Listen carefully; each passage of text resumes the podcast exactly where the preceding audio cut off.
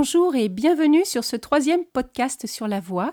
Je suis Isabelle Marx, chanteuse, comédienne, conteuse et coach vocal, et je suis ravie de continuer cette aventure avec vous. Aujourd'hui, on va parler de l'identité vocale avec Elisabeth Perry-Fonta, notre phoniatre préférée. Alors, dans les derniers podcasts, on a déjà vu que voilà, il y a plein de raisons qui font que notre voix change, mais on a un instrument qui est euh, relativement semblable euh, les uns les autres, euh, voilà, même si bien sûr il y a quelques petites différences anatomiques, mais qu'est-ce qui fait qu'on arrive à produire des sons tellement différents les uns des autres? Qu'est-ce qui fait qu'on peut produire des millions de voix différentes? Alors évidemment, on l'a vu, c'est lié au caractère, à la situation, au modèle, etc. etc. Je ne vais pas tout reprendre ici. Mais à l'intérieur de notre instrument déjà, donc au niveau anatomique, on peut expliquer ces différences. Et Elisabeth va nous expliquer un peu, puisque je lui ai posé la question, mais comment ça se passe à l'intérieur? Qu'est-ce qui fait qu'il y a des différences de sons qui se produisent à l'intérieur de notre instrument ou avec notre instrument? Dans cet instrument, il y a trois éléments essentiels. Le souffle, qui va permettre aux cordes vocales de se mettre à vibrer, les cordes vocales qui vont se mettre à vibrer et à fabriquer du son brut, qui va ensuite passer par toute la tuyauterie jusqu'à la sortie de la bouche ou du nez. Et dans cette tuyauterie, ce son va pouvoir se transformer parce que ce que cette tuyauterie a d'exceptionnel, c'est qu'elle peut se transformer, elle peut changer de forme à plein de niveaux différents. Et donc, en fonction de la, des formes qu'elle va prendre, que va prendre cette tuyauterie ou, ou cet instrument, le son va se transformer, va changer de couleur. Mais je vais laisser Elisabeth nous expliquer tout ça de manière très détaillée et je vous retrouve après. Euh, bonjour, donc euh, je vais vous parler d'identité vocale en essayant de vraiment rester sur le plan de l'anatomie, de la physiologie et du développement. En effet, quand on s'intéresse à l'identité vocale, on ouvre un champ très très large euh, de, spécialités qui, sont impliquées dans, dans, le phénomène de la construction d'identité vocale. Et donc moi, aujourd'hui, j'aimerais qu'on s'en tienne déjà à cette réflexion sur le plan euh, purement scientifique, c'est-à-dire anatomique et physiologique. Alors, comme vous le savez, la voix, c'est finalement le résultat acoustique le résultat audible du fonctionnement d'un grand nombre d'organes. Euh, classiquement, dès qu'on s'intéresse à la voix, on va faire référence à trois grands euh, appareils. Tout d'abord, les voies aériennes, ou plutôt les voies aérifères, c'est-à-dire ces voies qui conduisent le souffle, l'air, de l'extérieur de notre corps vers les poumons, et puis, pour produire la voix, des poumons vers l'extérieur de notre corps. Alors cet air est intéressant quand on y réfléchit parce qu'il constitue à la fois l'énergie qui va faire naître la vibration des cordes vocales, mais il constitue aussi le matériau qui permet la propagation du son grâce à l'agitation des molécules de l'air. Euh, donc ce souffle, c'est l'énergie qui va mettre en mouvement les cordes vocales. Et en fonction de la façon dont on va propulser ce souffle, eh bien, on va changer les modalités de vibration des cordes vocales. Donc, en permanence, ce souffle, il doit être adapté au projet vocal, c'est-à-dire à la durée de ce projet, à l'intensité de ce projet. Et pour ça, on a à notre disposition différentes zones que l'on va privilégier dans le contrôle de ce souffle, et on parle généralement de respiration thoracique supérieure ou de respiration thoracique inférieure ou thoraco-abdominale ou abdominale. Tout ça décrit finalement quelle partie des poumons on va privilégier lors du remplissage pour pouvoir ensuite contrôler la vidange des poumons, c'est-à-dire l'expiration. Et cela a un effet extrêmement important sur le fonctionnement des cordes vocales. En effet, de la façon dont ce souffle va être propagé dans les voies aérifères et arriver au contact des cordes vocales, va modifier la vibration des cordes vocales, donc va participer à la composition fréquentielle des cordes vocales donc à l'identité vocale. Deuxième appareil impliqué dans la production de la voix, bien entendu, ce sont les cordes vocales dans le larynx.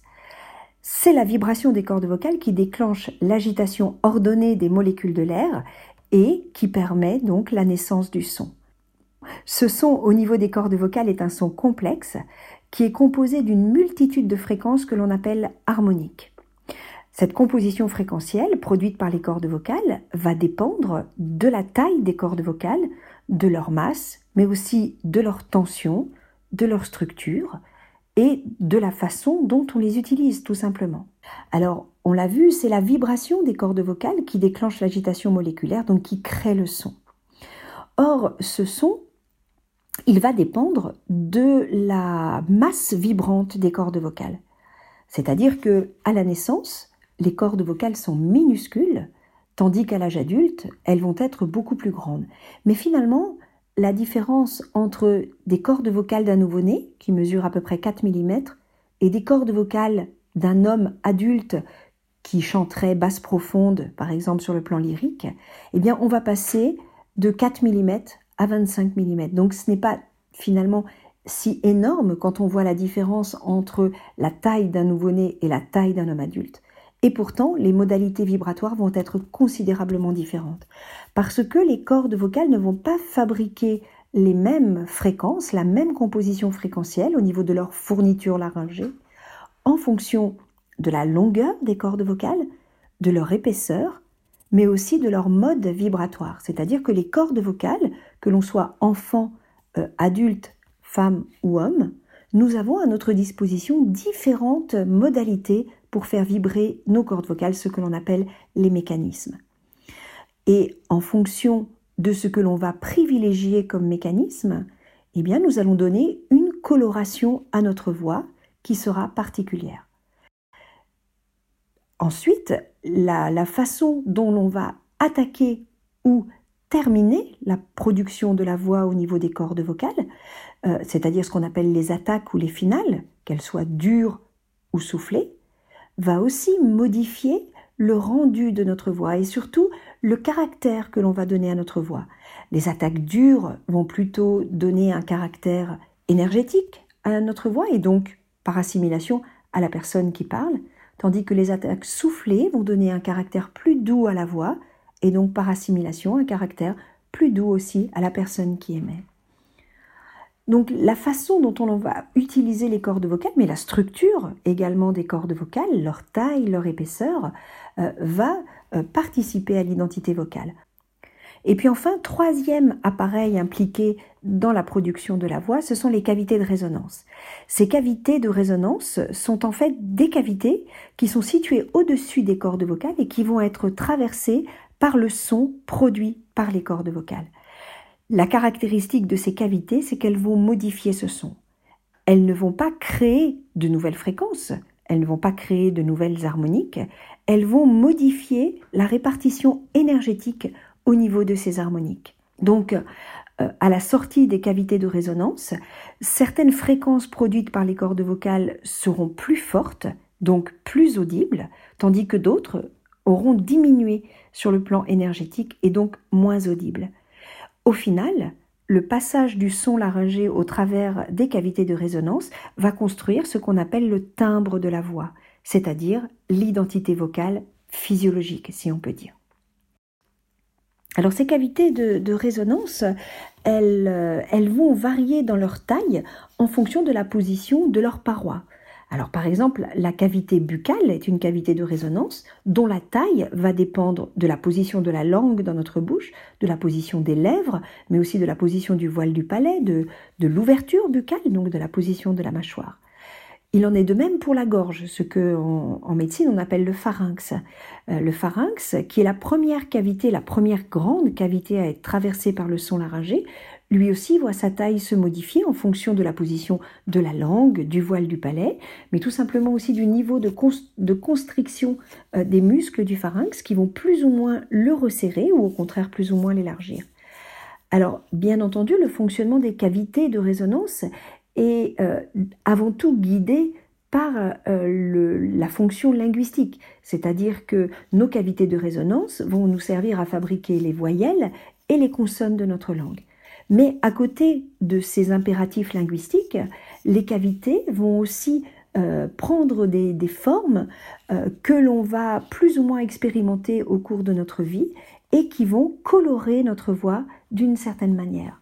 Et c'est ce qui fait que, au final, les petites cavités vont plutôt renforcer l'énergie des fréquences aiguës, donc donner à la voix un caractère plutôt infantile, tandis que des grandes cavités vont renforcer les fréquences plutôt graves de notre voix et donner à notre voix un, aspect plutôt adulte, un aspect d'autorité. Donc on voit là euh, que euh, le, caractère de la personne va souvent venir trouver euh, un appui sur la construction de son timbre et donc la, la résonance plutôt aiguë, plutôt infantile, plutôt grave, plutôt adulte, que l'individu va donner à sa voix, plus ou moins consciemment. Donc au final, lorsqu'on s'intéresse sur le plan anatomique, physiologique et le développement de l'individu en ce qui concerne l'identité vocale, on voit que cette construction de l'identité se fait tout au long de la vie avec des, périodes charnières, c'est-à-dire que pendant l'enfance, la, taille du corps vocal, c'est-à-dire finalement la distance entre le bas des poumons, le diaphragme, et les lèvres, euh, fait que l'organe vocal est petit, les cordes vocales sont courtes, peu épaisses, les cavités de résonance sont également petites. Donc on va avoir un timbre qui sera infantile. On reconnaît à l'oreille euh, lorsque l'on entend une voix euh, et on, on, peut dire qu'il s'agit de la voix d'un enfant et on peut presque donner l'âge de cet enfant. Puis arrive un moment un peu particulier qui est le moment de la mue, où la croissance du larynx va être extrêmement rapide et entraîner des changements très très importants, notamment chez le garçon, mais cette mue existe aussi chez la fille. Et là, les organes phonatoires vont passer d'un statut infantile à un statut adulte. Et forcément, le son produit par les cordes vocales va être foncièrement différent de celui qui était produit par les cordes vocales avant la mue. Mais les cavités de résonance vont elles aussi s'agrandir. au niveau de la respiration, les poumons vont devenir beaucoup plus grands, la musculature et la cage thoracique va changer. Donc on a un réaménagement complet de la production phonatoire au moment de la mue. Parfois, certaines personnes vont avoir du mal à passer de cette étape infantile à une étape adulte et vont garder un mode de production infantile alors que sur le plan anatomique, les organes phonatoires sont de type adulte. Donc on va par exemple pouvoir resserrer les résonateurs pour amplifier uniquement les aigus de la fourniture laryngée pour garder ce côté infantile à notre voix. Donc lutter contre cette voix qui devrait être plus adulte. Euh, bien entendu, euh, il y a à nouveau au moment de la mue un nouvel apprentissage. Il faut redécouvrir cet appareil phonatoire qui a changé. Et puis souvent, à l'adolescence, on a d'autres modèles. Donc on va, sans s'en rendre compte, imiter la production acoustique d'autres voix, mais on va aussi imiter le geste vocal, la façon dont on va souffler l'air contre les cordes vocales, la façon aussi dont on va positionner les résonateurs, et tout ceci participe à la construction de l'identité vocale. Donc finalement, euh, la construction de l'identité vocale au cours de la vie, euh, c'est le fruit d'expérimentation, d'un apprentissage, et il faut finalement revisiter régulièrement notre production vocale pour s'adapter, bien sûr, à notre âge, mais aussi aux fonctions qu'on exerce, à notre place dans la société. Merci beaucoup Elisabeth pour toutes ces explications très intéressantes. Mais c'est bien compliqué de se représenter cet instrument à l'intérieur de nous, on ne le voit pas. À quoi ça ressemble? Je vais essayer de vous aider. Alors déjà, il faut le situer. Donc la soufflerie, c'est les poumons. Il y a la trachée, la trachée qui va arriver jusqu'au larynx et dans le larynx, l'air va rencontrer les cordes vocales. Le larynx, c'est où? Eh bien, si vous mettez votre main sur la pomme d'Adam, Alors bien sûr, chez les hommes, ça va être un peu plus gros que chez les femmes, mais il y a une pomme d'Adam chez les femmes aussi. Si vous ne la trouvez pas, vous mettez votre main sur la gorge et vous allez avaler et vous allez sentir une petite boule qui monte et qui descend. Eh bien, cette petite boule, c'est le plus gros cartilage de votre larynx, c'est-à-dire le cartilage thyroïde. Derrière ce cartilage thyroïde sont accrochées vos cordes vocales. Et si vous avez envie de voir à quoi ressemble cet instrument, eh bien j'ai une vidéo pour vous que j'ai trouvée sur YouTube. Vous trouverez le lien de cette vidéo dans les notes de ce podcast. C'est une vidéo qui s'appelle Le larynx, son rôle dans la phonation. Et c'est une vidéo qui a été réalisée par Lucie Cambrai, qui est orthophoniste. Sur cette vidéo, vous verrez tout l'instrument vocal, tout l'appareil vocal, et vous verrez comment cet instrument produit du son. Vraiment, j'ai trouvé que c'était très intéressant et surtout que ça permet de vous représenter vraiment ce qui se passe à l'intérieur de cet instrument. Et à quoi bon savoir comment fonctionne cet instrument? Eh bien, connaître cette mécanique, connaître cette manière de produire du son va nous permettre de comprendre que on n'est pas obligé de subir sa voix. On peut, en la comprenant, la modifier, on peut la travailler, aussi bien sa voix chantée que sa voix parlée, comprendre qu'on a fabriqué un modèle, mais que ce modèle peut changer, et plus on va comprendre le fonctionnement, mieux on va pouvoir intervenir sur les défauts de notre voix, si on en a, ou alors sur le fait de se faire mal, par exemple d'avoir une extinction de voix régulièrement, ou alors, euh, tout simplement, euh, bah, quand on se dit, euh, voilà, ma, ma voix ne me plaît pas, ma voix ne correspond pas à ce que je suis, à ce que je veux exprimer, eh bien, c'est de pouvoir ajuster cette voix et du coup être en accord avec elle, avec ce qu'elle exprime de moi, avec ce qu'elle exprime comme émotion, et non plus être trahi par elle. Alors maintenant, nous voilà arrivés à notre petit jeu de la journée. Alors, en quoi, en quoi va consister ce jeu? Eh bien, je vais vous faire écouter neuf voix. Et je vais vous demander de vous imaginer quelle est la personne qui se cache derrière cette voix. Essayez, à partir de cette voix, de me donner un maximum d'informations. Par exemple, euh, la langue que parle cette personne, son âge, si c'est un garçon, une fille, un homme, une femme, si il ou elle sont grands ou petits, s'ils sont vieux ou s'ils sont jeunes, si ce sont des fumeurs ou pas, s'ils sont gros, s'ils sont maigres, à quoi ressemble leur visage, est-ce que à quoi peut correspondre leur caractère? Est-ce que c'est plutôt des personnes joyeuses ou tristes ou énervées? Euh, Un maximum d'informations que vous allez pouvoir euh, noter à travers euh, ce que vous entendez. Et pour le moment, ne vous préoccupez pas de savoir si votre imaginaire correspond à la réalité. On verra ça un peu plus tard. Mais euh, euh, c'est amusant euh, de, se, de prendre conscience qu'on on a un imaginaire, des voix qu'on entend. Et quand vous êtes, quand vous entendez quelqu'un à la radio qui parle, eh bien, parfois, quand vous voyez une photo, vous, vous êtes surpris, vous dites Ah, tiens, j'imaginais pas cette personne comme ça. Donc c'est intéressant parce que les voix nous donnent un certain nombre d'informations, mais créent aussi euh, un imaginaire qui peut correspondre à la réalité ou pas. Donc je vous laisse vous amuser avec ces voix, je vous laisse vous les écouter, je vais vous donner à chaque fois euh, le numéro de la voix.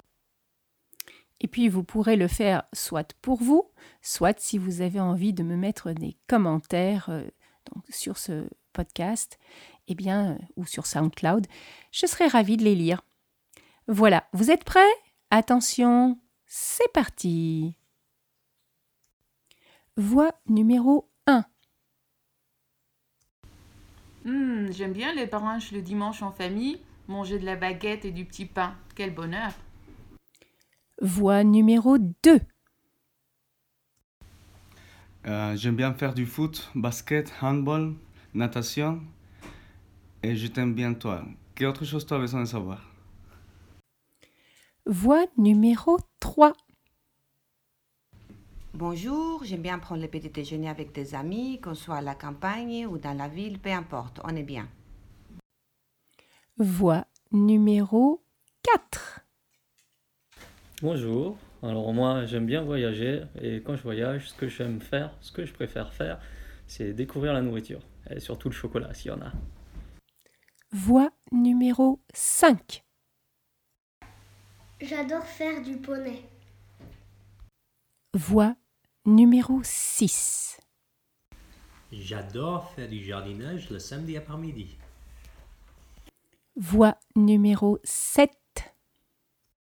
Bonjour, je m'appelle Emmanuel, j'adore le soleil, j'adore quand il fait beau et chaud, et j'espère que vous allez vous amuser dans ce podcast à retrouver un visage sur cette jolie voix.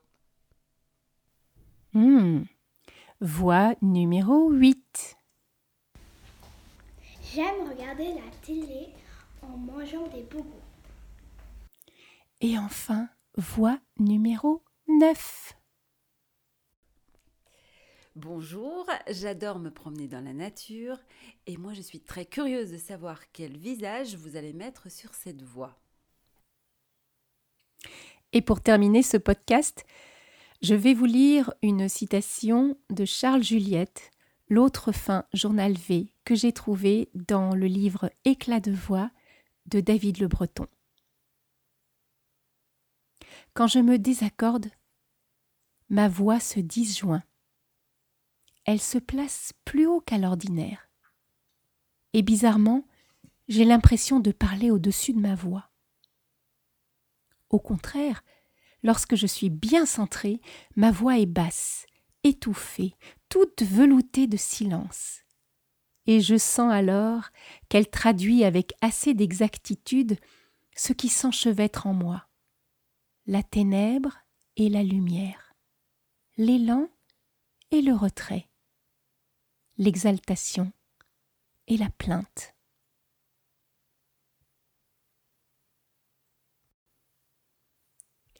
Nous voilà arrivés à la fin de ce troisième podcast. Merci de m'avoir accompagné tout au long de cette émission. Si vous avez envie de nous retrouver sur euh, notre site, vous pouvez le faire en cliquant sur le lien que je vais mettre euh, dans les commentaires, dans les notes de ce podcast. Vous pourrez également réécouter le podcast 1 et le podcast 2, soit sur SoundCloud, soit sur le lien de notre site et je serai ravie de vous retrouver très prochainement pour une quatrième aventure. Je vous souhaite une très belle semaine et à bientôt. Au revoir.